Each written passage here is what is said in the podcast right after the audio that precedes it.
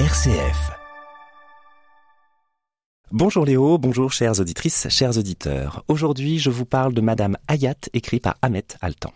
Dans la Turquie contemporaine, Fazil part faire ses études de la lettre loin de chez lui. Après le décès de son père, devenu boursier, il loue une chambre dans une modeste pension.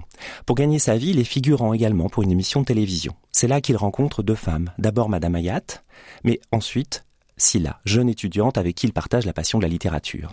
Chacune de ces femmes est un visage de l'amour. Facile commence alors son éducation sentimentale et politique. Elle parlait avec douceur et calme, laissant parfois de longs silences au milieu de ses phrases. Ses paroles coulaient lentement, sans agitation, comme un fleuve au, au large cours, maintenant l'auditeur en haleine par une puissance étonnante, et la pure absence d'émotion qui émanait de sa conversation ne faisait qu'alimenter le trouble de celui qui l'écoutait. Cela venait aussi de sa beauté, et de sa voix étrangère au monde, issue des profondeurs mystérieuses, aux ondulations évoquant des courants sous-marins, qui diffusaient dans chacun de ses mots un inexplicable et impalpable parfum d'intelligence.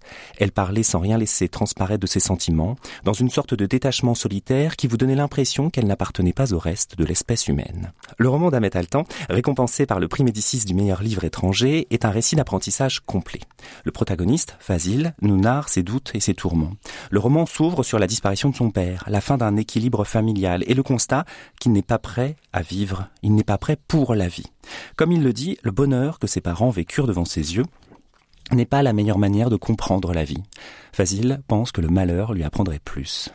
C'est ainsi qu'il se lance dans ce nouveau moment de vie où chaque jour sera rempli de questionnements, par les rencontres sentimentales et ou amicales. Il découvre alors la réalité de ses sentiments, de son pays, de l'art et du courage. Il apprend les nuances, les différences et les possibilités de vivre dans le pays qu'est la Turquie aujourd'hui. Ces possibilités, ces libertés sont restreintes, contraintes. Facile découvre qu'on peut être arrêté sans raison. Le droit n'existe plus. À travers ce personnage de jeune homme, innocent dans tous les sens du terme, l'auteur nous embarque dans un voyage sensible de son pays. Il rend hommage à la transmission de la culture, au pouvoir de la littérature, à l'enseignement et au dialogue. En arrière-plan, il y a un pouvoir, le pouvoir sans nom, autoritaire, dont l'emprise se resserre sur Fazil et ses proches. Personne ne peut y échapper. Ce roman est également une histoire d'amour, là encore dans les nuances. Fazil est un homme entre deux cœurs. Madame Hayat et Silla sont uniques. Elles sont des lumières dans sa vie, lui montrant une certaine liberté de choisir et d'agir pour exister.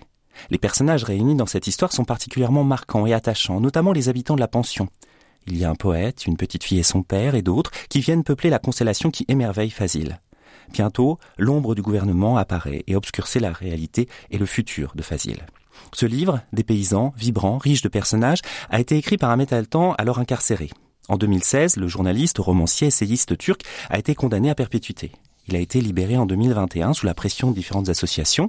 Ce souvenir de ces conditions d'écriture renforce le poids des mots, surtout quand il est question d'un homme qui cherche à vivre, à aimer et à rêver librement.